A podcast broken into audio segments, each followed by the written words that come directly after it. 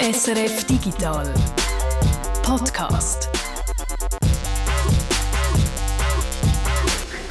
Es ist Freitag, der letzte Tag im Monat, 30. September, Digital Podcast. Schön sind ihr mit dabei. Heute zusammen. Wir bauen heute ein Handynetz, das SRF Digital Handynetz. Ich bin Tanja Eder.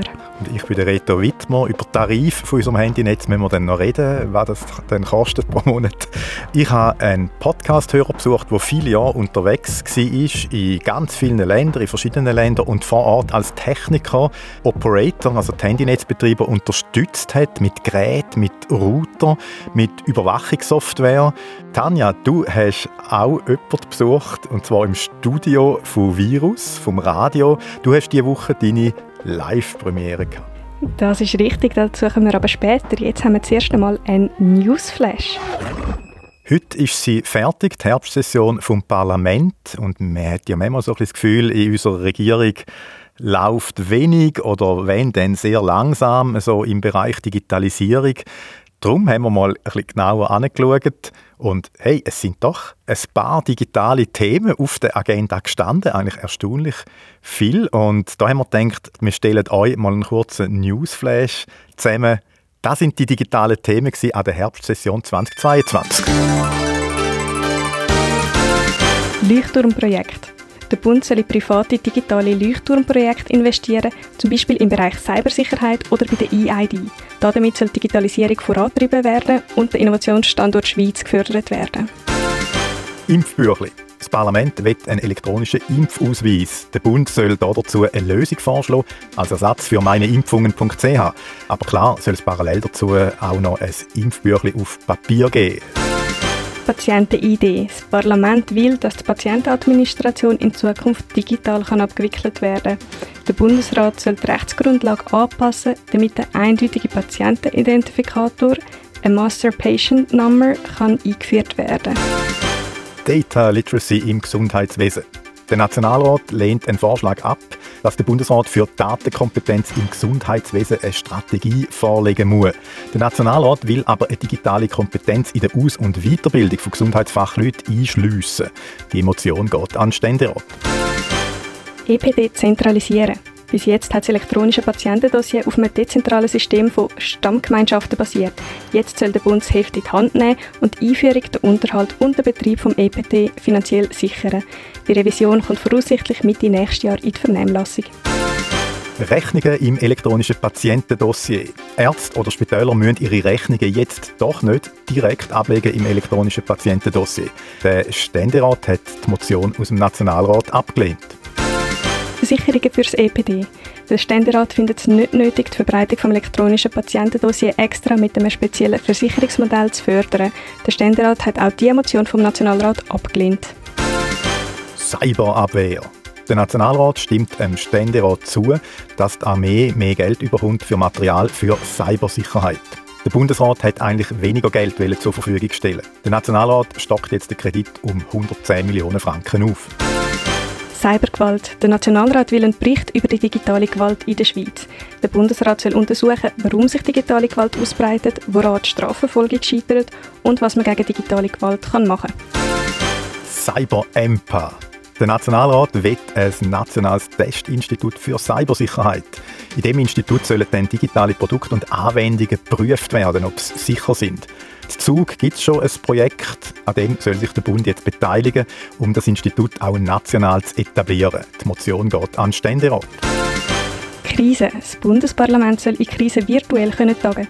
Der Ständerat hat dem Vorschlag aus dem Nationalrat zugestimmt. Weil es noch einzelne Differenzen gibt, geht es aber nochmal zurück an den Nationalrat.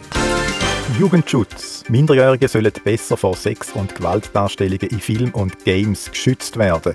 Die beiden Räte haben sich wegen einzelnen Punkten in dem Gesetz nicht einigen können. Jetzt haben sie einen Kompromiss gefunden zum letzten Punkt, der noch offen war. Das zuständige Bundesamt wird verpflichtet, die Medienkompetenz zu fördern. Das Geschäft ist heute in der Schlussabstimmung. Vehicle to Grid. Der Bundesrat muss in einem Bericht zeigen, wie man Batterien von parkierten Elektroautos als Stromzwischenspeicher und zum Stabilisieren vom Netz kann brauchen kann. Es geht also doch recht etwas im digitalen Bereich in unserem äh, Parlament. Spannende Themen, wo wir natürlich dranbleiben, vor allem das elektronische Patientendossier. mein Lieblingsdossier. Da bin ich sehr gespannt, äh, wie es jetzt da weitergeht, ob wirklich jetzt einmal noch etwas geht, ob die Stammgemeinschaften vielleicht plötzlich weg sind. Das wäre irgendwo fast schade, schon nur wegen dem Wort.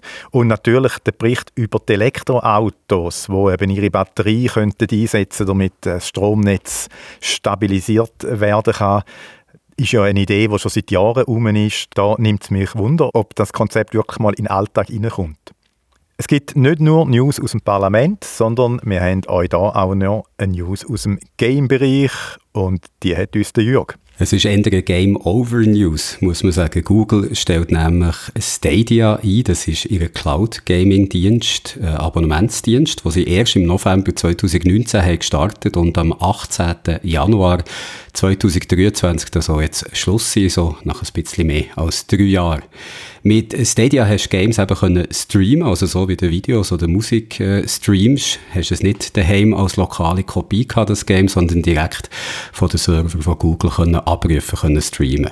Das ist entweder gegangen mit dem Chrome-Browser von Google, dort hast du es drauf streamen, oder einem Chromecast-Gerät von Google, das da an Fernseher ist angeschlossen. Zum Steuern hast du dann so ein spezielles Gamepad können brauchen oder am PC auch die Maus und Tastatur. Aber das Ganze hat auch mit bestimmten Smartphones, also von bestimmten Herstellern funktioniert. Die haben mit dem dem Dienst zusammengearbeitet. Wir haben dann, wo Stadia ist gestartet, darüber berichtet und dann nochmal, was 2020 auch in der Schweiz ist verfügbar war. Ich weiss noch, Martina hat das dann getestet, ein Wochenende lang hat sie dann einen Probezugang bekommen und ich weiss auch noch, dass sie nicht besonders glücklich ist mit dem Ganzen. Sie hat dann mit ganz vielen Verbindungsproblemen müssen kämpfen, also es hat noch lange nicht so funktioniert, wie Google das dann versprochen hat und ich glaube, Martina hat dann ein ziemlich ernüchterndes Fazit gezogen. Ich habe es nicht mehr ganz im Kopf, aber irgendetwas wie ein Testwochenende mit 1000 Problemen. Das ist eigentlich noch erstaunlich, weil ja Google, irgendwo kann man sagen, die sind spezialisiert auf Streaming und ganz viele Leute gleichzeitig bedienen, oder mit YouTube zum Beispiel.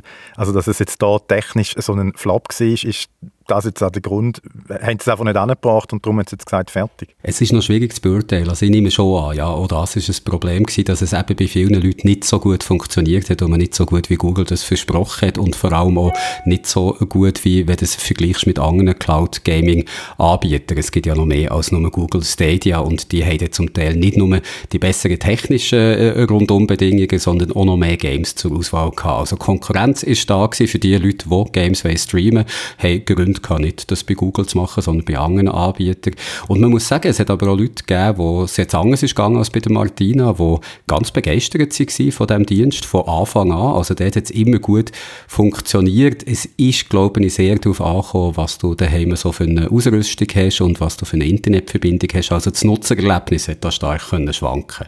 Von Google heißt es jetzt recht ehrlich, der Dienst hat beim Publikum einfach nie den Zuspruch gefunden, den man sich erhofft hat. Also die Abozahlen sind einfach zu tief gewesen gewesen. Das Ganze hat sich schon länger abzeichnet. Schon im Februar von 2021 haben sie ein Entwicklungsstudio, wo sie extra für Stadia Games haben aufgemacht haben, sie das wieder geschlossen und auch andere Projekte rund um Stadia um. Also schon das hat so ein bisschen gezeigt, dass es da nicht allzu gut läuft. Und Google ist bekannt dafür, dass sie den Dienst schnell wieder einstellen, wenn der nicht funktioniert. Es gibt so eine Webseite, die heißt Killed by Google. Das ist so ein virtueller Friedhof für all die Projekte, die Google eingestellt hat und da findest du aktuell 274 Einträge von Diensten, die sie zum Teil eben schon nach ein paar Monaten wieder haben, äh, den Stecker gezogen und Stadia gehört jetzt auch zu dieser Liste. Heißt das, wir müssen eigentlich die Idee, Games zu streamen, äh, beerdigen? Oder wird sich dann vielleicht gleich einmal noch irgendwann durchsetzen?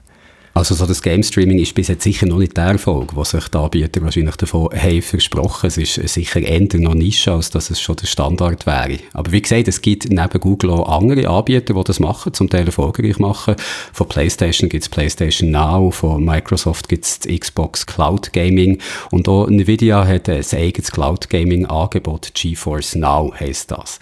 Und äh, vor kurzem hat ja Logitech seine erste eigene mobile Konsole vorgestellt und die ist ganz auf Cloud Gaming ausgerichtet und arbeitet zum Beispiel mit diesen drei Diensten zusammen, die ich jetzt gerade aufgezählt also mit PlayStation Now, mit Xbox Cloud Gaming und äh, GeForce Now von Nvidia. Ich glaube, auf einer mobilen Konsole, wie jetzt das eben Logitech hat vorgestellt, macht Cloud Gaming auch viel mehr Sinn als einfach daheim. Dort haben die meisten Gamer, Gamerinnen ja schon einen hochgerüsteten PC oder eine Konsole rumstehen, die dann eben sicher viel leistungsfähiger ist als so ein Cloud Gaming Gerät. Und der Vorteil von Cloud gegenüber bei diesen herkömmlichen Geräten ist, dass du halt von überall Zugriff hast auf die Inhalte, also dass du von unterwegs auf einer mobilen Konsole kannst die Games spielen, die dort im Angebot sind, ohne dass du extra noch Games müsstest mitschleppen oder die vorher auf Konsolen laden. Sonst ist, glaube ich, aber das Cloud Gaming heute noch einfach mit vielen Unsicherheiten verbunden, als dass es für die grosse Masse von Gamer, Gamerinnen wirklich interessant wäre. Also, wenn du so einen Dienst abonnierst, dann musst du halt immer auch Fragen stellen, die du nicht hättest, wenn du eine Konsole nimmst oder einen PC nimmst. Also musst du dich fragen, ist meine Verbindung wirklich schnell genug, um die Games zu streamen? Hat es in diesem Cloud-Angebot wirklich auch die Games drin, die ich spielen will? Werden die auch noch lange drin sein oder verschwinden sie irgendwann?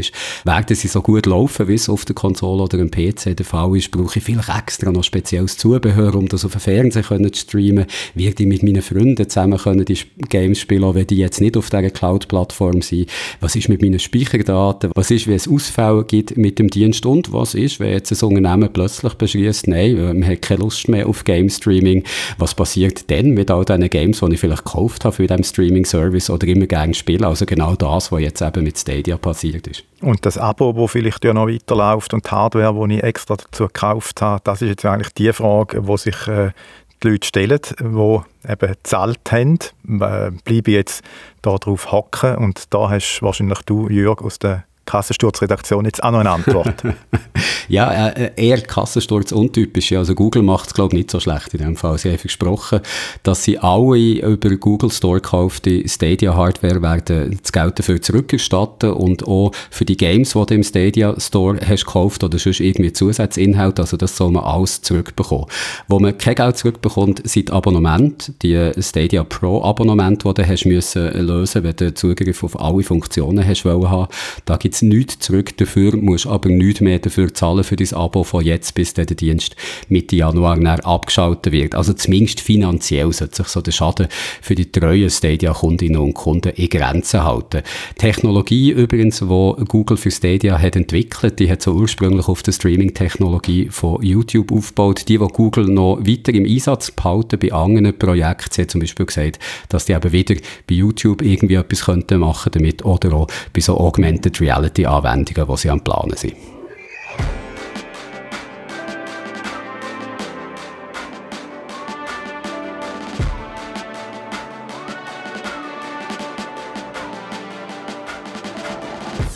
Im Iran sind seit vielen Tagen die Leute auf der Straße, um mehr Freiheit zu fordern. Sie protestieren gegen das Regime.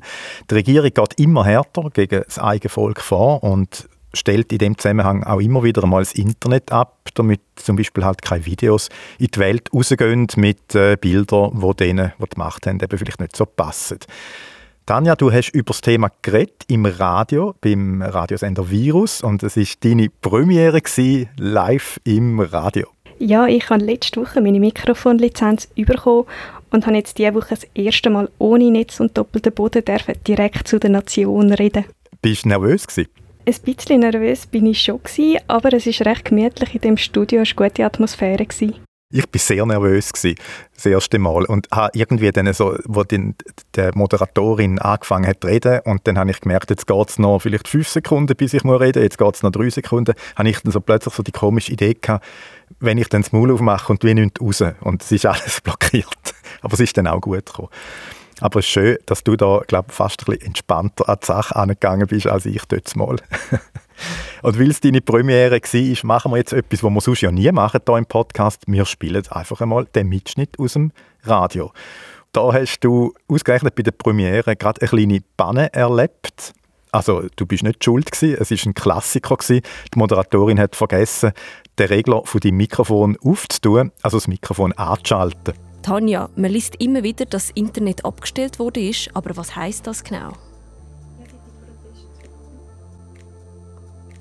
Kurzen Moment. Tanja Eder aus der Digitalredaktion. Seit die Proteste angefangen haben, ist die Internetverbindung eingeschränkt. Mal mehr, mal weniger und vor allem am Abend und in den grösseren Städten kommt man zum Teil gar nicht mehr ins Netz. Auch die Internetverbindung ins Ausland ist stark eingeschränkt und vor allem WhatsApp und Instagram funktionieren nicht mehr. Wieso gerade WhatsApp und Insta? Sind die so wichtig? Ja, die zwei Apps sind halt die letzten größeren Plattformen gewesen, die im Iran überhaupt noch zugänglich sind. Die anderen Kanäle wie zum Beispiel Twitter und Telegram sind schon seit Jahren gesperrt. Das Internet ist also nicht einfach ausgeschaltet, es variiert je nach Zeit und Region, was läuft und was nicht. Also das Regime dosiert das so ein bisschen.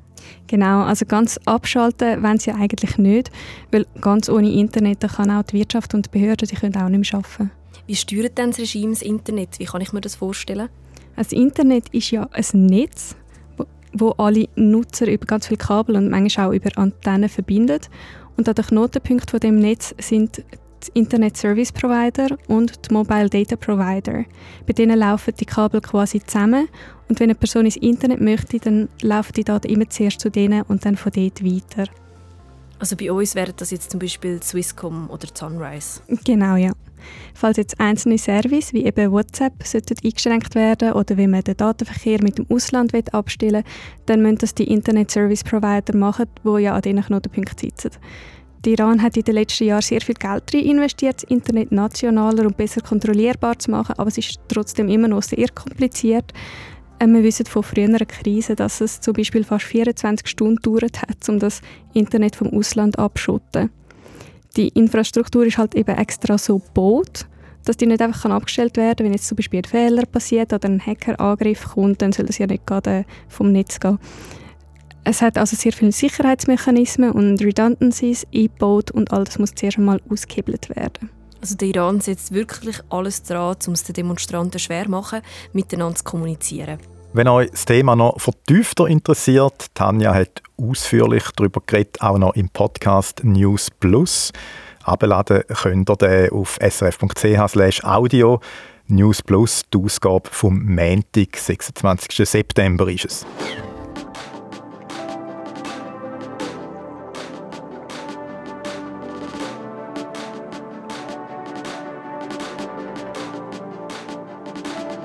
Feedback.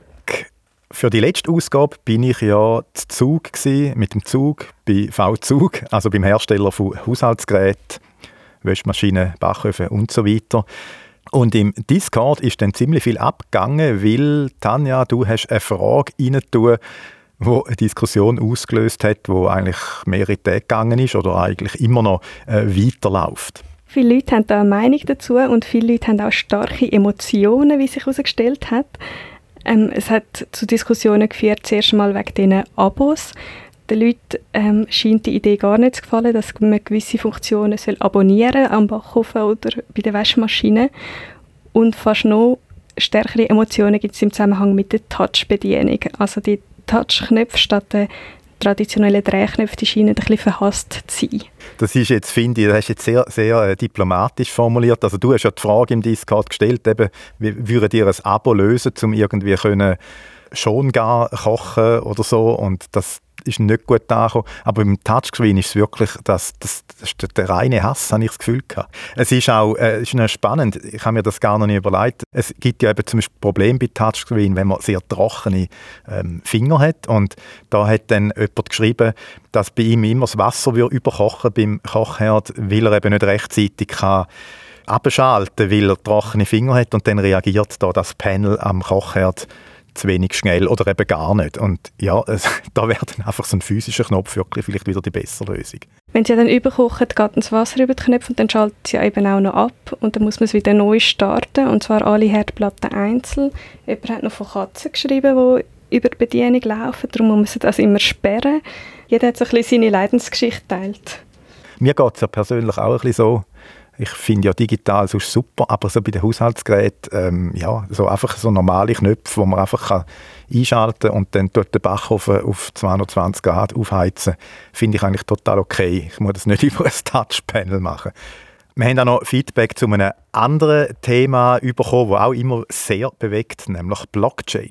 Die Ethereum Blockchain hat vom Sicherheitsmechanismus Proof of Work auf Proof of Stake umgestellt und braucht so auf einen Klapp tausendmal weniger Energie. Darüber haben wir berichtet.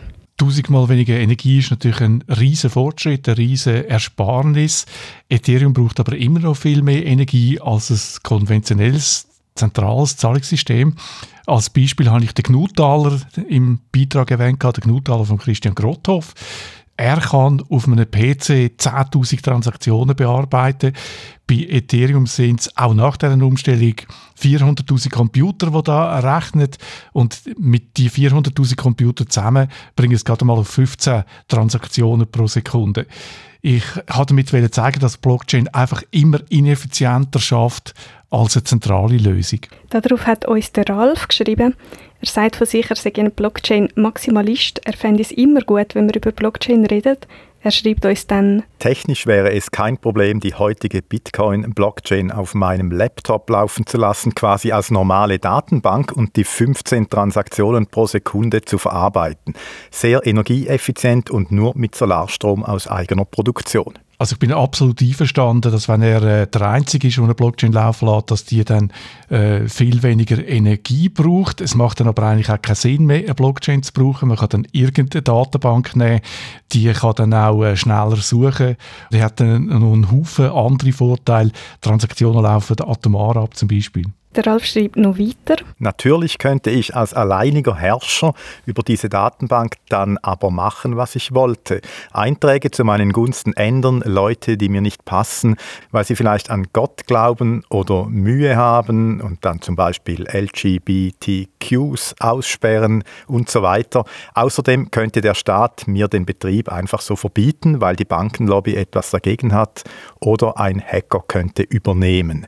Was ich damit sagen will, ist, dass die Energie zur Sicherstellung des Systems Bitcoin eben nicht nur auf das Mining per se reduziert werden kann. Ja, das stimmt. Äh, Bitcoin will den Traum von einem dezentralen Finanzsystem verwirklichen und der enorme Energieaufwand, den die äh, Blockchain braucht, das ist der Preis, den man für das dezentrale System zahlt. Und die Frage ist jetzt einfach, wie dezentral ist das System in der Praxis dann tatsächlich? Ein grosses Problem von diesen dezentralen Technologien ist, dass sie nicht benutzerfreundlich sind. Ein eigenes Bitcoin oder ein Ethereum-Konto zu verwalten ist ziemlich mühsam. Man muss aufpassen auf die äh, Keys. Man muss einen Weg finden, wie man zum Beispiel kann äh, gängiges äh, Geld, Fiat-Geld in Blockchain-Geld umwandeln. Das führt dann dazu, dass viele ihre Kryptowährungen auf einem Konto bei einem sogenannten Exchange zum Beispiel verwalten lassen. Das ist dann bequem wie E-Banking, aber es führt eben auch zu einer Zentralisierung. Ein anderer Dienst ist die Metamask Wallet, die hat nach eigenen Angaben 30 Millionen Nutzerinnen und Nutzer weltweit. Das ist sehr bequem, wenn man mit dem schafft, aber man gibt eben eigentlich Kontrolle über das Blockchain-Konto ab und das sieht man jetzt, dass die Anbieter von so Wallets oder von äh, Exchanges die äh, Sanktionen von Russland unterstützen. Also man ist dort wieder in so die, zentralistische Falle hineingeht und hat dann eigentlich am Schluss, wenn man das so praktiziert, Nachteil von beiden Seiten. Man braucht wahnsinnig viel Energie und trotzdem ist es kein dezentrales System mehr, wie die Umsetzung der Sanktionen gegenüber Russland jetzt zeigt.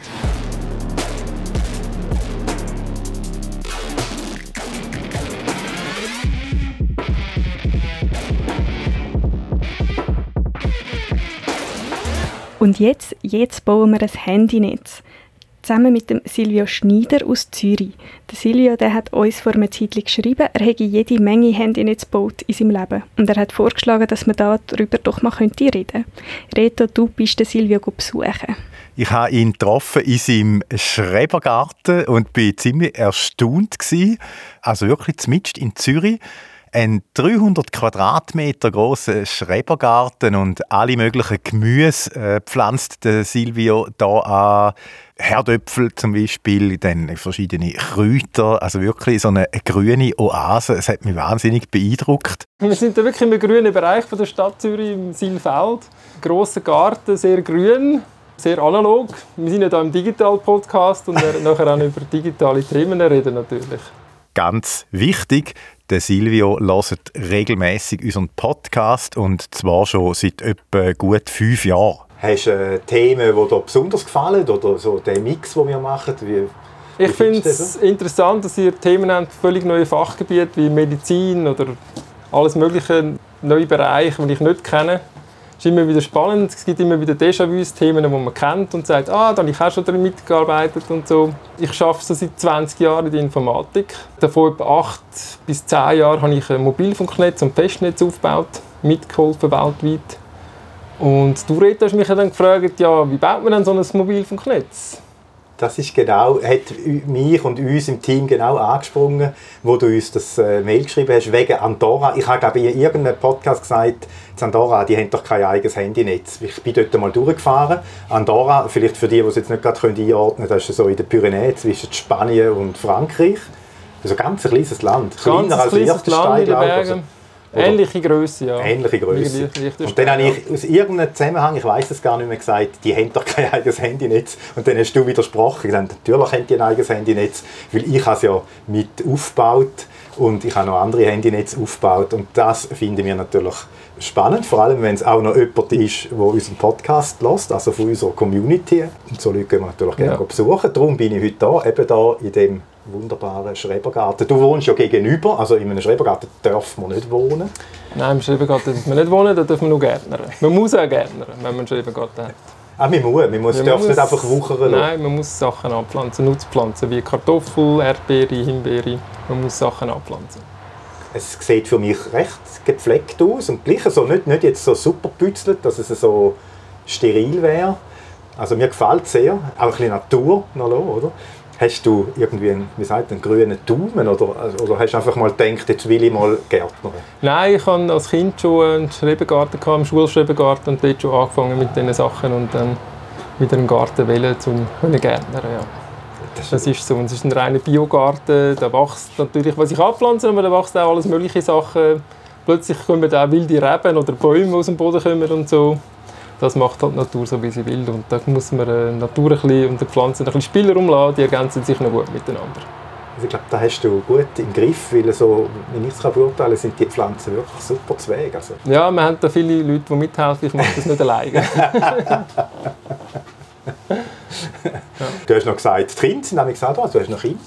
Die Kinder sind auch da, ja, ich habe drei Kinder, die haben einen Gartenbereich. Ich finde das toll und der Gartenbereich ist natürlich ideal für die Kinder, um mal ein bisschen umeinander rennen und was machen. Bevor wir jetzt über die Handynetz und deinen Beruf reden, vielleicht noch, noch ein bisschen zurück. Du hast gerade gesagt, als Bub warst du schon in einem Schrebergarten äh, Du bist in Zürich aufgewachsen? Ich bin in äh, Zürich aufgewachsen, in der Nähe vom Radiostudio, vom Nähe vom Bucheckplatz. Ich habe den Vorteil, dass ich sehr früh Erfahrung gemacht habe mit Computer. Ähm, der erste Computer, den ich mich daran erinnern kann, war äh, die Sommerferien, die mein Onkel hatte. Das ist so ein kleiner Sharp Computer mit zwei Zielen. Da haben wir Basic programmieren, ich habe selber Text Adventure programmiert.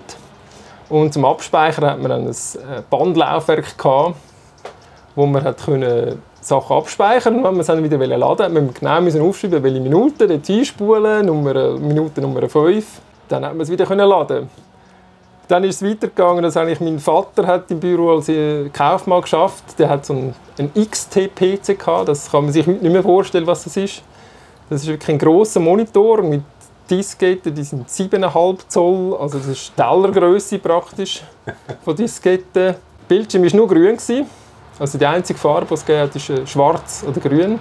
Aber dort hat es mich schon fasziniert. Die hatten auch schon Computerspiele, gehabt, man konnte Excel machen und so so hat es eigentlich angefangen. Ich habe dann eigentlich äh, Informatiklehre gemacht, also Elektroniker mit Informatik äh, kombiniert, also Hardware und Software entwickelt. Äh, nachher später Informatik studiert in Rapperswil, Softwareprogrammierung ähm, und auch Telekommunikation, Netzwerktechnik, eben lange auf dem Bereich geschafft. Und das ist so ein meine Leidenschaft, Mobilfunk, aber auch natürlich Linux und Serversystem, wo ich jetzt hauptsächlich geprägt bin. Ja. Hast denn du dein äh, Studium, ist das gerade so etwa fertig gewesen, wo es dann losgegangen ist, so mit dem Nattelboom, wie es am Anfang, also äh, ja. wo die Handynetze dann eigentlich so wirklich entstanden mhm. sind und auch schnell ausgebaut worden sind? Das war da, gewesen, wo sich praktisch dann eigentlich jeder hat mal eins können leisten Also zuerst haben wir ein Autotelefon gehabt, also für die jüngere Hörerschaft, das sind wirklich grosse, schwere Geräte gewesen. Die haben wir nicht umtragen, darum hat man sein Auto eingebaut. Und hat dann eigentlich den Akku und das Telefon im Auto drin gehabt. Hat sich praktisch niemand können leisten. Natel C war auch unverschlüsselt. Es war eigentlich ein besseres Funkgerät mit einer Zentrale, wo man doch einen anderen erreichen Und dann während meinem Studium sind eigentlich die ersten digitalen Netze aufgekommen, GSM-Netz. Als Student hat man dann einfach ein Handy gehabt, können SMS schicken und äh, wir haben dort natürlich geforscht, was man, was man machen mit diesen Handys. Kann man eigene Programme machen? Nein, hat man noch nicht können damals.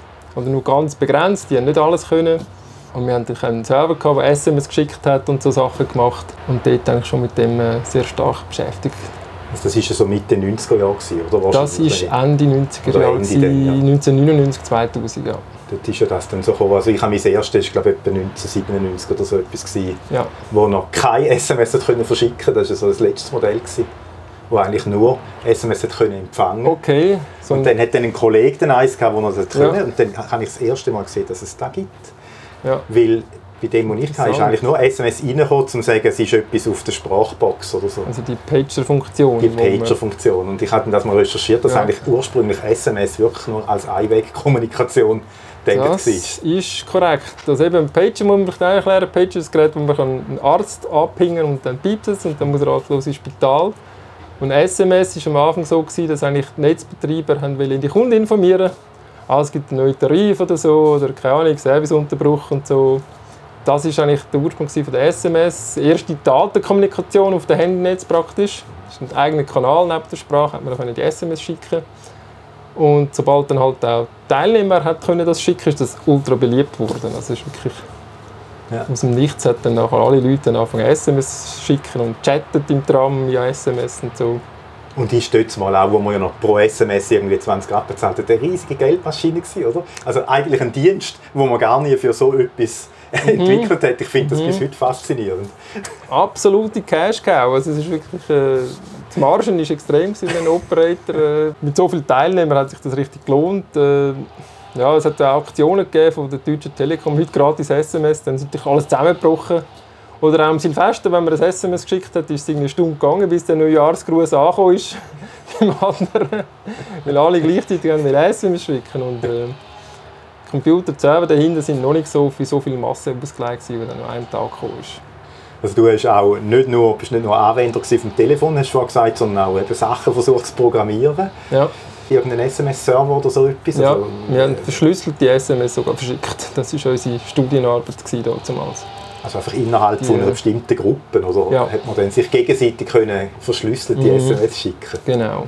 Also ist eigentlich SMS irgendwie end-zu-end -end verschlüsselt? Ja, richtig. Ja. Was man heute jetzt bei WhatsApp oder bei diesen Messenger hat? Ja, was heute tagtäglich ist, wenn man auf eine Webseite geht, ist alles end-zu-end -end verschlüsselt und auch die ganze Kommunikation, heutzutage telefonieren, das ist alles verschlüsselt, ja. Das ist auch gut so. Wie ist es weitergegangen nach dem Studium und nach dem Projekt? Ja, genau. Nach direkt zu den Handynetz, oder? Nach dem Studium direkt zu den Festnetz und, und Handynetz, ja, im Infrastrukturbereich, also eigentlich, was man so Last Mile sagt oder, oder ähm, Anbindung an, an die Mobilfunkstation, haben wir äh, eine Firma geschaffen in der, in der Binz, Zürich Binz, äh, Telekom-Firma, die hat Equipment gemacht. Ich habe irgendwie gelesen von dieser Firma, mich dort beworben und gefunden, die hat Equipment gemacht für die Operator, wo sie eben haben können Modems haben können Daten übermitteln Schon als ich zu dieser Firma kam, sind sie wahnsinnig erfolgreich weil sie das Produkt gehabt, das sie am meisten Kilometer können überbrücken Also auf Kupferbasis haben sie es ja geschafft, wenn die anderen irgendwie 4 Kilometer können, haben wir 5 Kilometer überbrücken. Das heisst, alle Operator weltweit haben halt das Gerät haben, weil sie damit weniger Geräte haben müssen kaufen und auch gewusst haben, ja, mich das Gerät nimmt von der Schweiz, das von der Schweiz äh, designt und ingeniert worden ist, das äh, kann ich äh, habe ich eine sichere gute Verbindung für meine Mobilfunkanbindungen.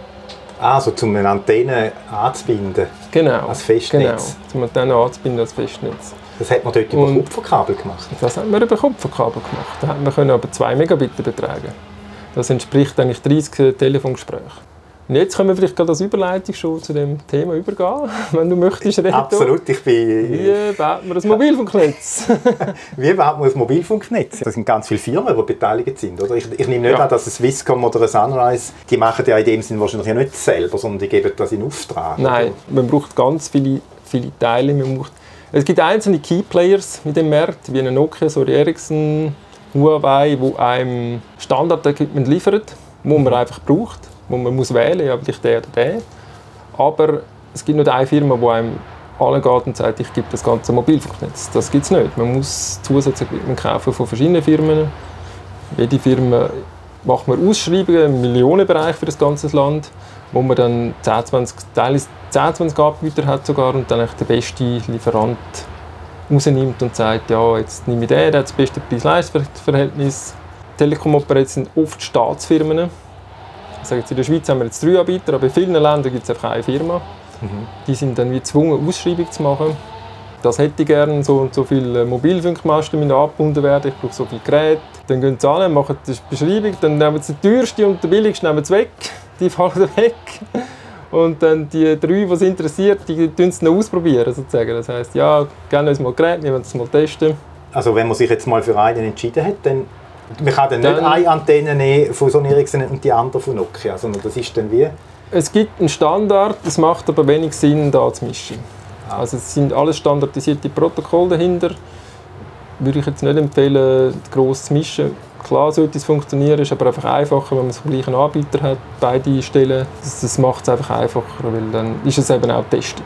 Was sind denn da für Komponenten? Sind das Hardware-Sachen? Ist es mehr auch Software? Ist es mehr Züge so im Hintergrund, in der Zentrale? Oder, oder ist es effektiv der Mast? Oder? Hauptsächlich sind es Geräte mit Software schon drauf, wo man dann halt auch Updates kaufen kann, neue Funktionen.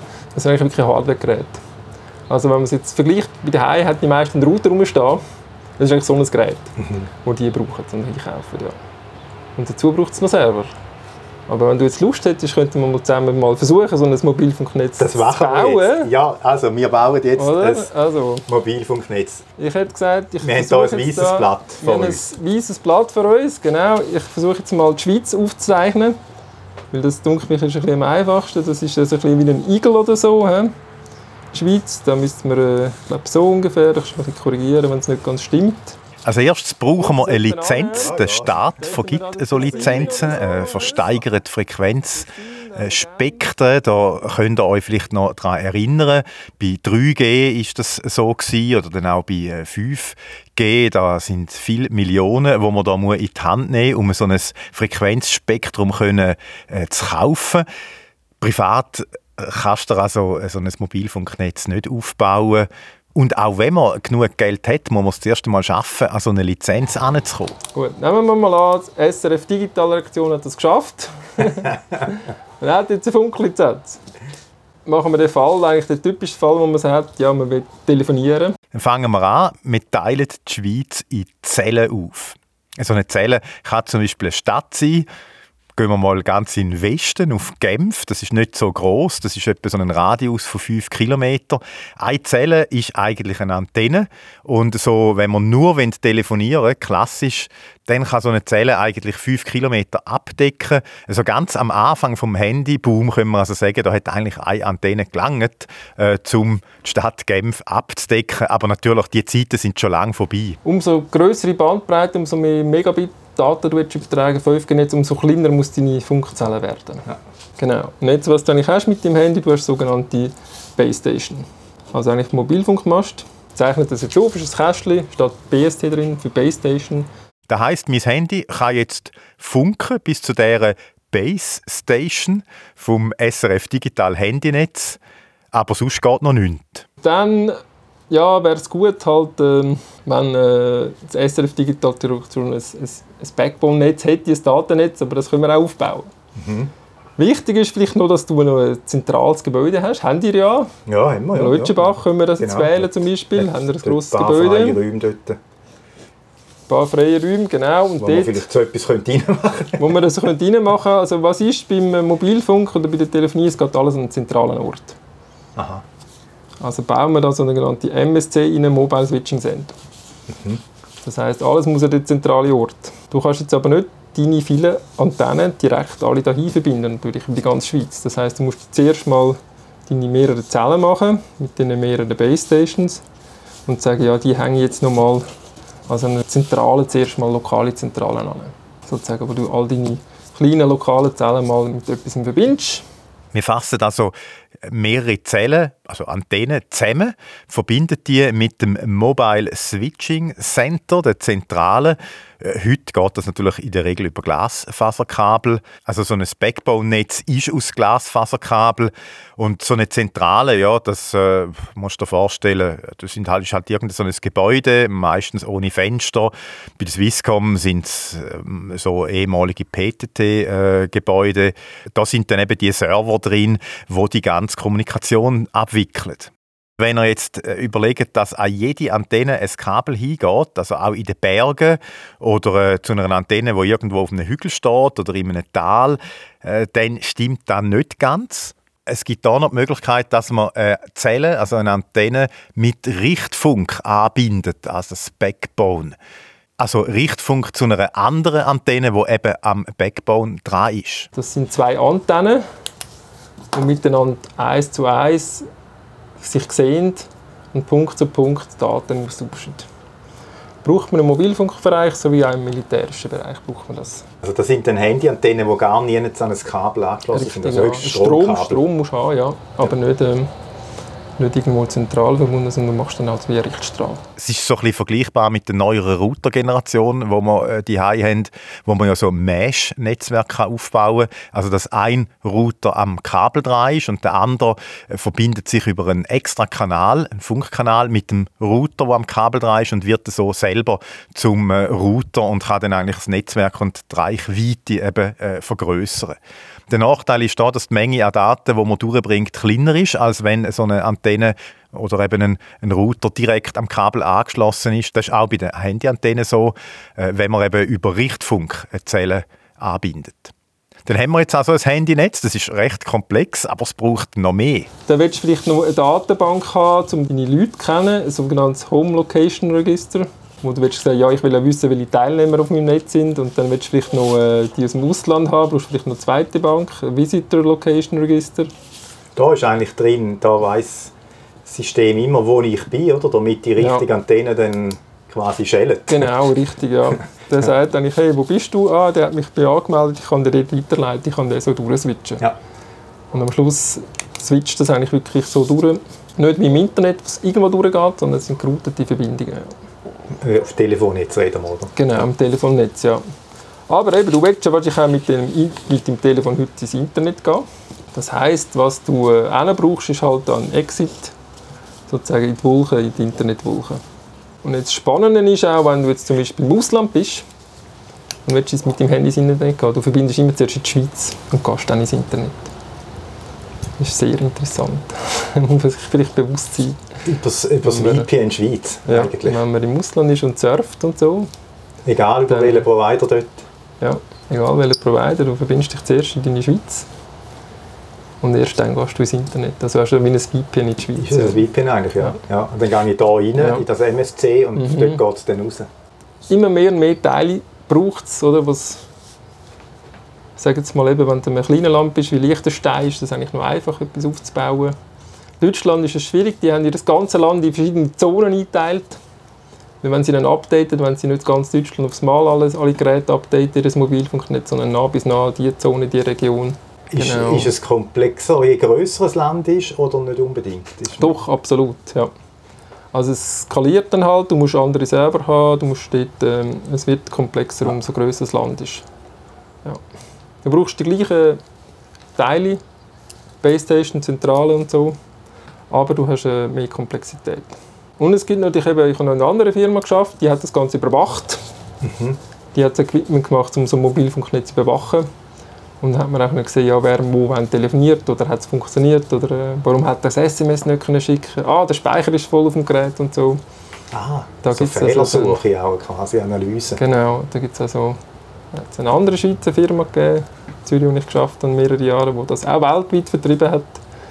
Ähm, die Software, wo man die Mobilfunknetze überwachen konnte. Mich fasziniert immer, wenn man die schon beim Telefonieren, oder? Dass du kannst ja im Prinzip Zürich in Zug und auf Bern und du kannst eigentlich ständig telefonieren. Und da sind ja zwischendrin, weiss ich kann nicht 30 verschiedene Antennen ja. zählen. Oder jetzt auch sowieso mit dem Internet, mit, mit, seit 4G oder auch mit 5G jetzt, da kannst du ja Musik streamen und es, mhm. es unterbricht eigentlich nie, oder? Aber da, wird, da muss ja ständig in dieser zentralen muss das ja. irgendwie ausgleichen werden, also dass dann im richtigen Moment der Datenstrom von, von der nächsten Antenne kommt? Das ist richtig, ja. Wie, wie, also wie funktioniert das? Handy schaut eigentlich, ähm, ja, was, was ist mit Zellen, wo ich das stärkste Signal? Und dann sagt ja, bei dir habe ich das stärkste Signal, ich verbinde mich mit dir, macht so einen genannten Handshake zu dieser Base Station. Und dann merkt es langsam, ah, das Signal wird schwächer, aber ich habe eine andere Antenne und dann macht es einen genannten Switchover. Und der muss innerhalb von ein paar Millisekunden oder Tausendstel Sekunden ablaufen, damit du eben keinen Unterbruch hast beim Telefonieren. Oder eben auch beim Streamen. Beim also wenn ich jetzt Streamen. Spotify Musik los, stream, dann kommt das super von einer Antenne dazu gefahren. Mhm. Das Signal wird immer schwächer, das Handy merkt dann, schaut mal, ja. hey, da gibt es noch eine andere, nimmt Kontakt auf und genau. dann tut diese Antenne quasi schon mal Daten von meinem Song auch schon mal so, so, so vorladen oder so, und also in dem Moment, wo es switcht, ist, merke ich dann nichts, oder? Du merkst eigentlich nichts, ja. Das Problem ist dann im Tunnel, du hast vielleicht mal keinen Empfang. Das heisst, dein Handy hat noch einen Puffer. Aber der hört irgendwann auf, mhm. den Puffer. Und dann ist halt die Musik fertig. Bis du wieder aus dem Tunnel rauskommst und es wieder automatisch weiterverbindet und dann weitergeht. Ja. Ich finde es eben so faszinierend. Weißt du, der Datenstrom immer genau stimmt, dass nicht plötzlich nochmal 10 Sekunden vom Song wo ich schon gehört habe, dann nochmal kommt, weil es irgendeinen Puff gibt? Nein, das ist nicht der Fall. Das ist äh, das Einzige, also Wiederholung gibt es eigentlich nicht, wenn du Musik hörst über Spotify oder sowas. Es gibt eigentlich höchstens eben, dass es einfach stoppt. Das. Halt. das Faszinierende ist eigentlich, ähm, dass man eben mit äh, 1G hat man können telefonieren, mit 2G hat man können SMS und E-Mail abrufen, mit 3G hat man können Webseiten anschauen, mit 4G kann man Videos streamen und mit 5G können wir das eigentlich jetzt, äh, unsere Uhren und unsere Geräte, wir können viel mehr Teilnehmer noch haben. Ja. Und wir können eigentlich so viele SIM-Karten verbauen, wie wir gerne möchten. Ja. Wie ist das so mit, wenn ja gerade Huawei oder ein grosser äh, Lieferant, da gibt es ja die Diskussion mit, äh, dass in den USA oder gewisse Länder, wo die gar nicht dürfen, ihr Zeug liefern, weil, weil man Angst mhm. hat, dass irgendetwas eingebaut ist, oder, wo dann ja. Daten ausspioniert. Wenn man jetzt da so beteiligt ist, zum Beispiel als Elektrofirma, die sonst auch noch andere Sachen macht, heisst ja, wir tun da Kabel verlegen, gibt es da spezielle Sicherheitsvorschriften denn, oder Vorkehrungen? Ja, also oft, es gibt eigentlich den Standard von der ITU, wenn ich eben sage, wie sollen die Geräte miteinander kommunizieren gibt das Protokoll, SS7, IP-Protokoll, das da zum Spiel kommt. In der Regel sagt man einfach, das Gerät muss den Standard können. Mhm. Das heisst, das Gerät darf aber auch nicht einfach die ganzen äh, Sachen ins Ausland schicken.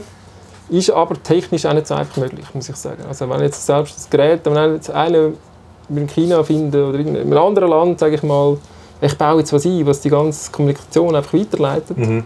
das funktioniert nicht einfach so. Weil da wäre ein Firewall, der würde das komplett abblocken. Also die Geräte können einfach rausgehen und ihre Sachen ins Ausland schicken. Das würde gar nicht funktionieren. Also von dem hört man vielleicht Sachen immer wie, ja, ist es sicher, ist es nicht sicher. Wenn man es dann aber anschaut, ist es dann, die Sachen sind nicht so einfach möglich. Also die Idee, dass irgendein Mitarbeiter quasi eingeschleust wird und dann bei einer Antenne in dem in diesen Häuschen, die es unten dran hat, wo wahrscheinlich irgendwelche Server und so drinstehen, dass er dort irgendein Kästchen noch reinbaut, wo, wo ihm dann Daten schickt, das ist ein bisschen... Das ist ein bisschen falsch. Was man auch muss sagen ist, jetzt die Überwachungsfirmen, die ich geschafft habe, und die Operator, die haben alle Gesetze. Mhm. Das heisst, ich darf als Techniker ähm, Daten anschauen. Ich darf schauen, was ein, so ein Mobilfunkteilnehmer macht, was der für Daten schickt. Ich darf es aber nur machen, wenn ich einen Fall muss lösen muss. Also ich muss etwas erweitern, testen, einen Fall lösen, der nicht funktioniert. Und dann darf ich anschauen, das ist eigentlich von der Gesetzeslage her so. Man darf nicht einfach angehen und, und seine Kunden ausspionieren. Das ist nicht, nicht erlaubt.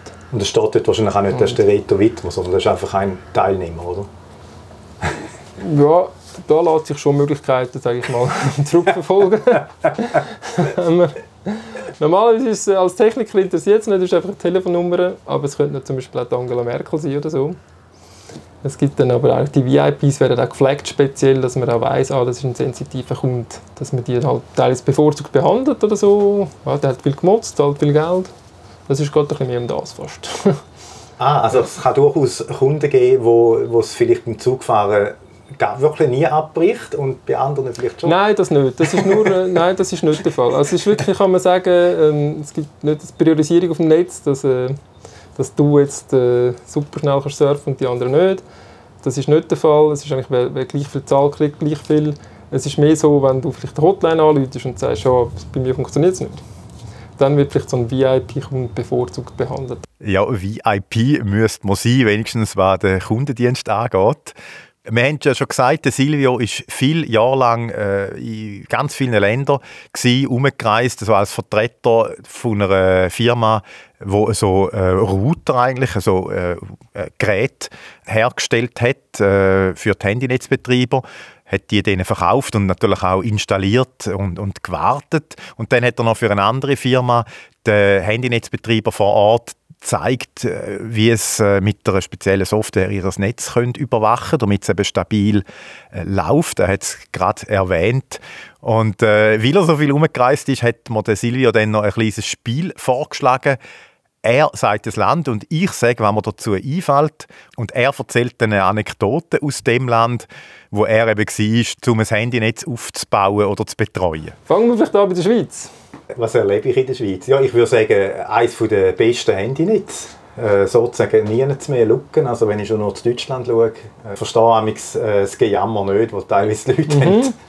mhm. Dem ja. habe ich beipflicht. Ich habe als Techniker wirklich erlebt, die Leute arbeiten viel, sind sehr ehrgeizig, wenn Sachen erreichen, sind auf dem neuesten Stand der Technik und sehr innovativ. Okay. Also wir sind da wirklich, äh, in der Schweiz sind wir vorne mit dabei, was äh, Computertechnik und Netzwerktechnik anbelangt. Ja, dann gehen wir vielleicht über zum grossen Kanton nach Deutschland. Da, ja, ich habe es gerade schon angetönt. Es, hat, es hat sehr ja. viele Lücken. Ich habe, immer wenn ich dort etwas staune, wie noch ein GPRS kommt, also mhm. das, das erste Internet. Ja. Ähm, ja, ich habe das Gefühl, gut, es ist halt sehr viel ländlich und es ist eine Kostenfrage. Du kannst natürlich, ja, äh, aber ich habe dort manchmal das Gefühl, es ist, es ist irgendwie recht übel. Ja. Also in Deutschland ist es wirklich so, es gibt die deutsche Gründlichkeit, die arbeiten sehr präzise auch mit uns, mit uns Schweizer zusammen. Es ist sehr einfach zum Zusammenarbeiten, die wollen auch äh, sehr, sehr miteinander arbeiten. Ähm, man erreicht dort etwas, kommt dort vorwärts. Sie müssen ein bisschen mehr auf den Preis schauen wie wir, aber es ist eigentlich wirklich äh, sehr, sehr gemütlich, zum, also sehr gut zum mit Deutschland zusammenzuarbeiten. Dann kommen wir vielleicht zu der Restlich jetzt noch lustige Sachen. Ähm, Frankreich. Ich liebe Frankreich, vor allem so die Alpen, die Pässe und so. Äh. das Essen. Ja. Es ist schön, Frankreich hat so eine Weite. Sobald du über die Grenze fährst, hast du das Gefühl, es wird alles gerade viel weiter und ist mhm. nicht so relativ eng wie bei uns. Frankreich ist ein grosses Land, da muss man viel verbauen, ist staatlich organisiert. Und was ich erlebt habe als Techniker, ich war jetzt zum Test in Paris und schön war im Mittagessen jetzt einfach mal eine Flasche Wein gegeben. So jetzt jetzt ja, äh, morgen haben wir geschafft, jetzt wieder getrunken. Jetzt dann ist gut. Tun wir noch, ja. ein tun wir noch, noch mal zurück ins Büro. dann gehen wir vielleicht nach Spanien, wo ich auch geschafft habe. Ah, da denke ich jetzt an Andorra, gell, wo zwischen ja, Frankreich und Spanien Andorra ist noch äh, ein eigenes Land, ja. Spanien, ich denke, äh, ist wahrscheinlich wie so die Italiener, die sind wahrscheinlich wahnsinnig, also auch in der Zeit, wo es noch klassische Handys, wo man noch telefoniert hat, sind mhm. wahrscheinlich wahnsinnig wild auf die Technologie, so, mhm. weil es kommunikative Leute sind und, und immer ja. reden und telefonieren. Ja. Ja, es ist natürlich, die haben sehr warm, die machen Siesta am Mittag und es war eigentlich so, ich bin da, ich habe den ganzen Tag ausgebucht, fünf Termine und über einen ist, glaube ein paar sind gar nicht gekommen von diesen fünf und einer ist von diesen fünf überhaupt rechtzeitig gekommen.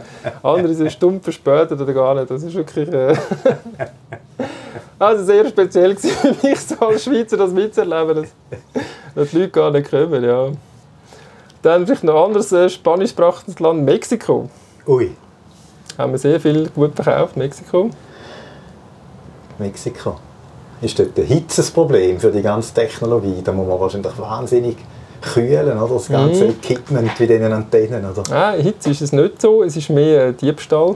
Ach. Es hat jetzt sogenannte Pistolieros, also die stehen im das Büro, und da steht aber einer mit dem, mit dem Gewehr vorne dran, der diese, deine Hardware bewacht. Wenn man irgendwo rein will, muss man den Ausweis zeigen, Ausweis abgeben, man wird gescannt wie am Flughafen und erst dann dürfen wir go, go arbeiten gehen. Es steht immer einer mit der Pistole vorne dran wieso tut man so Equipment klauen, um es dann quasi zurückverkaufen? Das kannst du ja nicht irgendwie auf einem Markt verkaufen. Nein, also, privat nicht. Wenn es etwas geklaut wird, ist es im Auftrag. Hm. Das heisst, ein Insider weiß, ah, ich kann das dort und so und, und ah, kennt einen also. vielleicht, was kann brauchen. Das ist dann fast ein Auftrag, wo man, man geht nicht einfach an und klaut irgendwas. Sie wissen dann schon genau, was sie da holen und ja, ja, äh, was sie, wem sie das können weitergeben können. Ja. Brasilien. Karneval. Dort ist wichtig, dass das Handynetz äh, läuft. Tausende, ja. Zehntausende, Hunderttausende von Leuten. Oder? Mhm. Und äh, wenn wahrscheinlich auch alle heute sicher auch ihre Selfies schicken und weiss Gott. Ja, Brasilien wirklich gutes Essen, coole Leute, Karneval, gute Stimmung. Es war ein bisschen eine Zeitreise, weil als ich angekommen bin, wir hatten die ganzen Flightscreens, flache Bildschirme seit drei, vier Jahren. Dort bin ich angekommen, die haben die grossen alten Bildschirme auf dem Tisch, die Röhrenmonitore. das erste Mal ein gestaunt. Ja. Und äh, ich bin dann eigentlich ein Verkaufsgespräch gehabt, mit, mit Anzug und Krawatte und die haben dann mit mir geredet und gemerkt, ah, das ist ja ein Techniker. und dann haben wir dann, ah, Krawatte muss sofort weg, das geht gar nicht. Techniker müssen nicht formell sein. Genau, genau, das geht gar nicht. Aber Krawatte muss man einfach sein. Bulgarien, da weiß man nicht viel drüber, oder weißt du etwas über Bulgarien? Sagt ihr das? Ja, ich muss sagen, leider nein. Vieles, vielfach ist dann so negativ, so Korruption und so. Oder so. Ja, also Bulgarien ist ein Land, das ich jetzt überhaupt nicht kennt. Äh, ich weiß, es liegt im Osten von Europa. Es ist aber ja. auch sehr freundliche Leute, die ich da zusammen geschafft habe und so. Ist in der EU, oder? Ist jetzt in der EU, noch ja, noch nicht so lange, ja. ja, ja. Und eben, das ist natürlich schon 20 Jahre her, als ich da war. Mhm. Äh, was dort interessant war, wenn man Auto gefahren ist, dann hat es überall Löcher an der Straße. Mhm. Das heisst, die haben aber genau gewusst, wo die Löcher sind und sind dann halt eigentlich Tempo 30 gefahren. Und dachte, ja, wir da Stadt Zürich, wir haben überall Baustellen. Eigentlich kommt das aufs Gleiche drauf an. Wir stehen an wegen der Baustellen, die stehen an wegen der Löcher. dann kommen wir jetzt vielleicht zu den Ländern, wo ähm, ich sagen, ja, es ist nicht immer alles so auf der Welt, wie wir es möchten haben. Ähm, Russland. Russland. Russland Russland hat mir das Bild im Kopf gehabt mit Wodka trinken, Zarenmützen, ja. Festen, russische Festen. Ist ja so gewesen. Wenn man in die U-Bahn gegangen ist, hat es wirklich Leute gehabt, die sind kaputt dort gestanden, mit der Alkflasche in der Hand und sind geschlafen. Also es war wirklich ein Bild von dem kaputten Russland auch. Ist jetzt Moskau, oder? Ja, Moskau, ja. ja. ja. Also jetzt Moskau ist eine Großstadt, es gibt eine kleinere Städte, wenn man dort ist. Äh, also der, der Parkplatz wird bewacht Wenn man das Auto abstellt, dann ist da einer, der das Auto bewacht. Und was sehr speziell ist in Russland, jedes Auto ist ein Taxi. Mhm.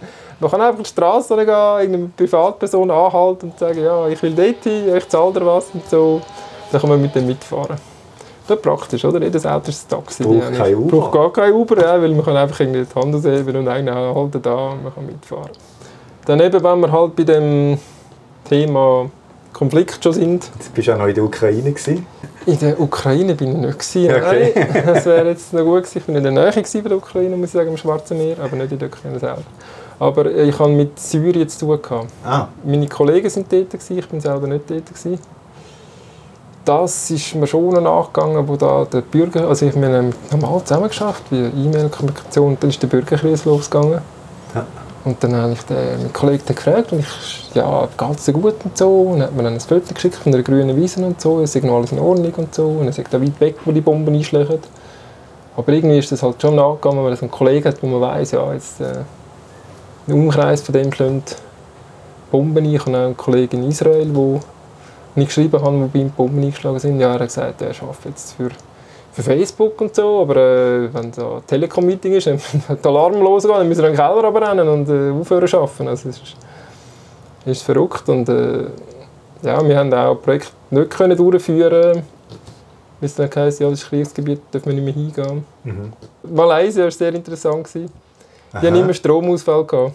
Da sind wirklich immer Teile ins Server nicht gelaufen. Ich musste wieder flicken wegen den Stromausfällen und so.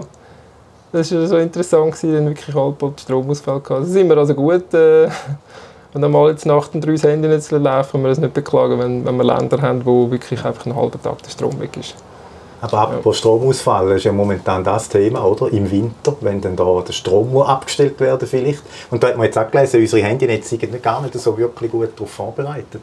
Die Zentralen schon, die haben Dieselgeneratoren. Weit außerhalb sieht es natürlich schlecht aus. Also weil Fernspeisungen haben wir früher eigentlich gehabt. Früher haben wir das gehabt, Fernspeisung. Dass eigentlich die Telekom-Operator gesagt ja, wir müssen auch arbeiten, wenn, wenn, wenn das Stromnetz nicht richtig funktioniert. Dann haben wir eigentlich die Geräte können fernspeisen Auf dem Mobilfunknetz geht das nicht mehr. Also wir haben es gut in der Schweiz, dass wir sehr viele Regionen haben. Ich gehe davon aus, dass wenn so etwas passiert, ein Stromausfall nicht die ganze Schweiz betroffen wird sein. Mhm. Und bei der Zentrale ist halt einfach so, wenn dort ein Unterbruch ist. Zentrale ist so, wenn die Zentrale nicht läuft, geht die ganze Schweiz nicht mehr. Darum würden wir dann halt jetzt dort, äh, haben wir dort einen Generator drin, der immer läuft, wo dann Diesel ja. dazukommt und äh, anspringt sozusagen. Dann vielleicht noch zum letzten zwei Sachen. Nigeria, Afrika. Afrika finde ich noch spannend, weil es ja viele Länder hat, wo zum Beispiel gar nie erst so Festnetz oder so hatten. Äh, oder, also vielleicht nur in der Stadt, aber so in den mhm. Dörfern nicht. Und eigentlich durchs Handynetz wie eine Technologie übersprungen haben. Ja. Und dann teilweise schon fast weiter sind oder mal schneller sind als, als wir. Oder eben auch Dienste dann brauchen, wie so Geld überweisen und so. Da gibt es ja so Sachen, die es bei uns gar nicht gibt. Wo, ja. Ähm, das fällt mir so grundsätzlich äh, bei, bei Afrika eigentlich ein. Das, das hat mich immer fasziniert. Ja, sie haben das ganze Internetbanking ausgelandet sind direkt ins Mobile Banking gegangen. Ja. Praktisch.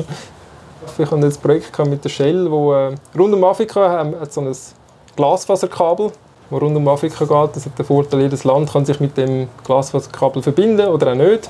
Und die haben da von, äh, von Nigeria nach, nach Asien über verbinden und dann unsere Geräte dafür gebraucht. Und es war wirklich ein Abenteuer. Schon, als ich gelandet bin am Flughafen, irgendwie Kontaktperson nicht rum aber ganz viele Leute um, zu mir zugelaufen haben mir helfen und mir, ja, ich kann für dich anrufen und arbeiten und äh, gibst mir ein bisschen Geld und ich rufe ihm an und so und habe das natürlich dann gemacht und bin irgendwie noch froh gewesen, darum habe ich jemanden zum Reden, also es ist wie so ein bisschen die sind so ein vorbereitet, dass da Touristen oder äh, Arbeiter stranden und nicht gerade weiterkommen.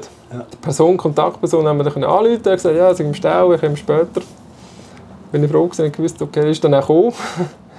dann habe ich bei dem Hilfsperson ein bisschen Geld gezahlt, um die wieder loszuwerden und dann sind wir losgefahren da auf der Autobahn und dann hat uns ein Polizist angehalten. Und der hat natürlich auch ein bisschen Geld von mir, oder? Und ich habe gesagt, nein, es geht nicht. Ich bin jetzt am Flughafen schon äh, abgezunkt worden und schon Geld gegeben. Ich gebe dir nichts mehr. und für ihn war das dann in Ordnung und dann konnte ich weitergehen. Hat es einfach versucht. Hat es einfach versucht, ja. Und auch speziell, wie ich dort gewohnt habe, ich war zuerst in einem Hotel, gewesen, Neubau, aber trotzdem Neubau, aber es ist trotzdem das Wasser äh, überall rumgeflossen und so. Kein komplett neues Haus, aber keine Straße vorne dran, weil das müsste die Regierung bauen bin dann in ein Wohnhaus gezügelt, wo äh, rundum aber so Stachel dran hatte, also wirklich eingezäunt. Also letztes habe ich noch SBB. Das ist gar kein Land. Das ist SBB. gar kein Land? ja. Ja, die haben, ein eigenes, ne, die haben ein eigenes Handynetz, ja, oder? das ist richtig. Ja. SBB die haben ein eigenes Mobilfunknetz, wo sie ihre, Zü äh, ihre Züge können sehen und miteinander umfunken Und das ist besonders wichtig für unsere Tunnel. Mhm. Weil da gibt es ein Lichtsignal und so, aber wenn dort die Lampe funktioniert oder falsch funktioniert, haben sie halt eben nur das Mobilfunknetz, wo ihr sagt, ja, geht jetzt ein Zug rein oder nicht. Darum habe ich das noch ein spannendes, ah. spannendes äh, Kunden gehabt, der SBB, und auch können in das Stellwerk gehen in Zürich, weil dort auch noch gleichzeitig das Telekom-Equipment war und dort können arbeiten. Und es war sehr, sehr interessant, dass die ein eigenes äh, Mobilfunknetz haben.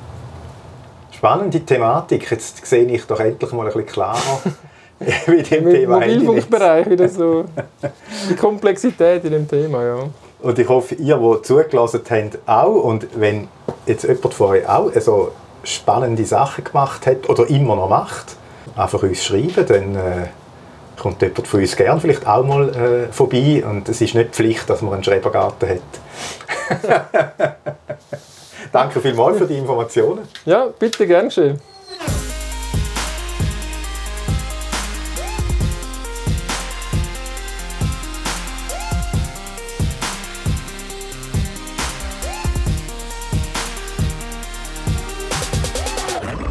Wir sind am Schluss vom Podcast, wo wir eine halbe Weltreise gemacht haben und ein SRF Digital Handynetz auf die Beine gestellt haben wo jetzt noch nicht ganz klar ist, äh, was das Monatsabo dann kostet. Müssen wir noch überlegen. Vielleicht könnt ihr uns ja da sagen, wann ihr bereit sind, um dafür zu zahlen.